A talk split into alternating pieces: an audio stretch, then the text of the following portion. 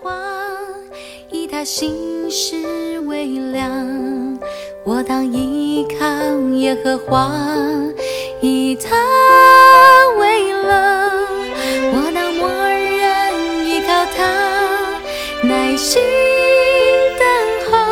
我当依靠耶和华，我的主。各位弟兄姐妹，大家早，大家平安。今天是十月十日，是国庆日，我们放假，祝我们国家生日快乐。我们要来到撒下第十章，今天我们要读的是第一节到第七节。此后，亚门人的王死了，他儿子哈嫩接续他做王。大卫说：“我要照哈嫩的父亲拿辖后代我的恩典，后代哈嫩。”于是大卫差遣臣仆为他丧父，安慰他。大卫的臣仆到了亚门人的境内，但亚门人的首领对他们的主哈嫩说：“大卫差人来安慰你，你想他是尊敬你父亲吗？他差臣仆来，不是详查窥探，要倾覆这城吗？”哈嫩便将大卫臣仆的胡须剃去一半，又割断他们下半截的衣服，使他们露出下体，打发他们回去。有人告诉大卫，他就差人去迎接他们，因为他们甚觉羞耻，告诉他们说，可以住在耶利哥，等到胡须长起再回来。亚门人知道大卫憎恶他们，就打发人去招募伯利河的亚兰人和索巴的亚兰人。步兵二万，与马加王的人一千，陀伯人一万二千。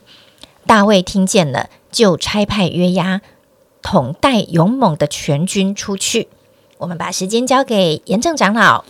好，弟兄姐妹，早安。呃，今天是国庆日哈，但是在这段经文，我们却呃看到亚门人的国丧。好，那呃。当然，今天的内容跟国庆日没有特别的关系，但是今天这段圣经确实让我想了很久，一直在思考要从哪一个角度来切入跟大家分享。呃，在读的过程中，坦白说，我心里一直充满着一种遗憾的感觉。为什么说遗憾呢？因为一开始的时候提到亚门的王过世，哈，它是一个悲伤的事情。但我说的遗憾不是这个王过世的事情，是。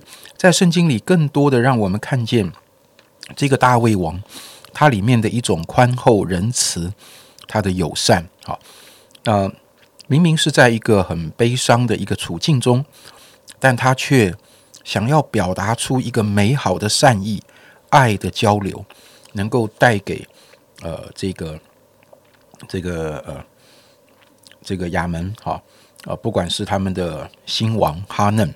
或者是对整个国家表达以色列的一种一种善意跟一种安慰鼓励，好，应该是一件在悲伤中的一件美事。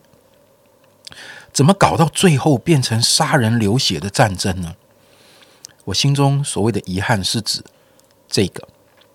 那所以这个遗憾就一直引导我去思考哈嫩到底怎么了？从他的身上，上帝要提醒我什么？呃，当然，我们可以说哈嫩在他丧父的悲伤中，难免有他的软弱，有他的情绪，这也无可厚非。哈，但是我们也可以归咎于他身边的一些小人，尽说一些谗言、挑拨离间的话，害得哈嫩和整个亚门遭遇到这样的一个战祸。哈，但是不管怎么说，最终。决定不相信，也不接受大卫的善意，选择怀疑他是差遣人，为了要来刺探。好，这是哈嫩的决定。他为什么会下这样的一个决定呢？哈嫩的周围这些小人所说的闲言闲语，到底有没有可能性呢？呃，我想。我们现今处在一个国际局势非常险恶的时代，这些闲言闲语其实是非常有可能发生的真实状况。我们不从国际政治的角度来看，就从我们的日常生活来看，弟兄姐妹，难道我们能够这么天真的认为呃，在你的周围都不会出现那些呃对你不怀好意，或是假装好意，其实想要占你便宜的人，有没有可能呢？当然是有可能啊。就算我们不想害别人，我们总要合理的保护自己不受伤害吧。所以想到最后。呃，我自己在这段话里面，这段圣经里面的体会就是，哈嫩他非常的没有安全感，因为他没有安全感，导致了他这种我们现在所谓的被害妄想症的发作。好，这种被害妄想症的一种思考路径，他决定一开始的时候完全不给大卫任何机会，连。别人可能是表达善意的机会都被他拒绝，他彻底的拒绝大卫的友谊，而且他不但是拒绝，他不是把把别人的使者打发回去，他还剪了他们的胡须。哎，各位，这不是送他刮胡刀啊，这这这是一种羞辱哈，在当时而言，甚至把别人这种长袍式的衣服剪下一半哈，呃，让他们这个下半身赤身露体，非常羞辱的。这这个把他们打发回去，所以这不只是一个拒绝，这是一个主动的挑衅。我不知道哈嫩为什么会这么的没有安全感。他强烈的认定大卫一定是要来害他，以及要来夺他们的土地，要来侵犯他们的国家。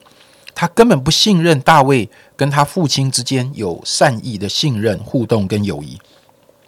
这一种没有安全感，就导致我们错误的解读我们周围的人所传递出来的讯号。我当然不能跟大家说，你周围的人绝对不会有心怀恶意的坏人。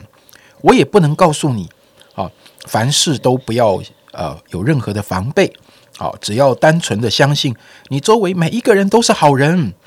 所有你在 Line 或在 FB 等等的媒体里面所收到的讯息，呃，你你都不要怀疑，你都毫无防备的接受。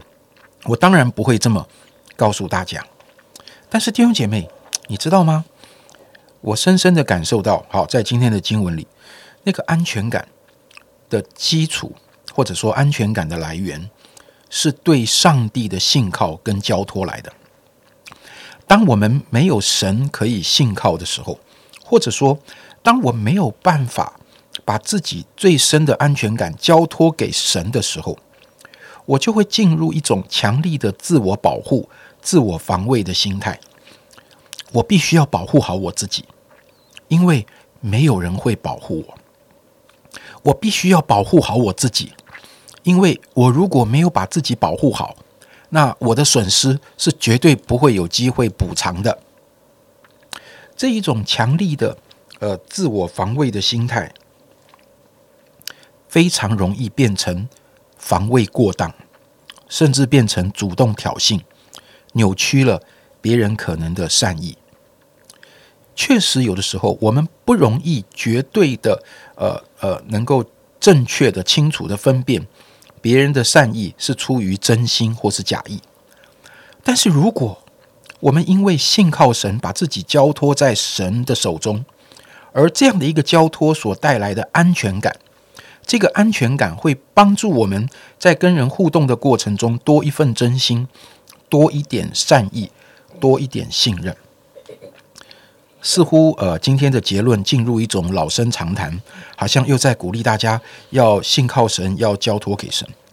但是这个老生常谈，透过今天的经文所发生的事件，给我很深的一个体会：原来对上帝真实的交托跟信任所带来的安全感，对我的行事为人的反应会有这么大的影响。弟兄姐妹，你要把你的安全感。交在你自己的手里，或者交给你周围的小人，还是要交在上帝的手里呢？当我们再一次的决定把我们的安全感交托给神的时候，我们更有机会从神以及我们的前辈啊所要给我们的恩典的产业中，我们得到祝福。其实大卫跟哈嫩并不熟啊。大卫是跟他的父亲有一份的情谊啊，所以大卫跟他父亲的信任关系跟这一份情谊，事实上现在哈嫩是有一个机会能够继承的，他有机会从他父亲那里继承一个好的基础，在这个好的基础上继续发展。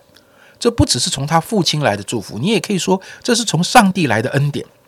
弟兄姐妹，真的，当我们能够把我们的安全感交托给神的时候，给了我们这一个机会，从神跟我们的前辈继续领受那个恩典的产业。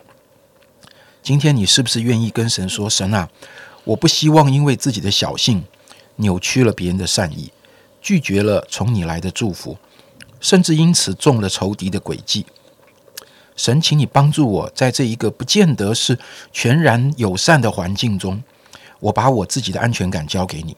神啊，求你保护我。”让我能够在神你的保护里，来学习用爱与善意，来成为我行事为人的基础，而不是用过度的自我防卫来导致很多令人遗憾的扭曲。是的，刚才严正哥后面分享的，真的就是我们的祷告，所以我们就这样来向神祈求，亲爱的主，求你成为我们生命的根源，求你生成为我们生命最大的保障。主啊，我们真的依靠你，你就在我们的里面成为我们最佳的安全感，因为你是良善的主，你对我们的生命充满了爱，充满了宽厚，充满了善意，充满了包容。啊，医治我们，修补我们，使我们里面有真实的平安。因此，求你让我们领受各样的祝福。尽管环境不是我们能够预测，也是会改变的，但是你在我们里面是不动摇的，所以我们的生命会越来越健康。我们不不活在啊这个社会扭曲的价值观中，我们也不会过当的防卫自己，因为我们对你是敞开的，我们在你的面前是透明的。求你指教我们活在你的爱跟真理中。啊，我们能够经历那个又真又活的神，带给我们一个全新的丰盛的生命。祷告，奉耶稣基督的名，阿门。阿门。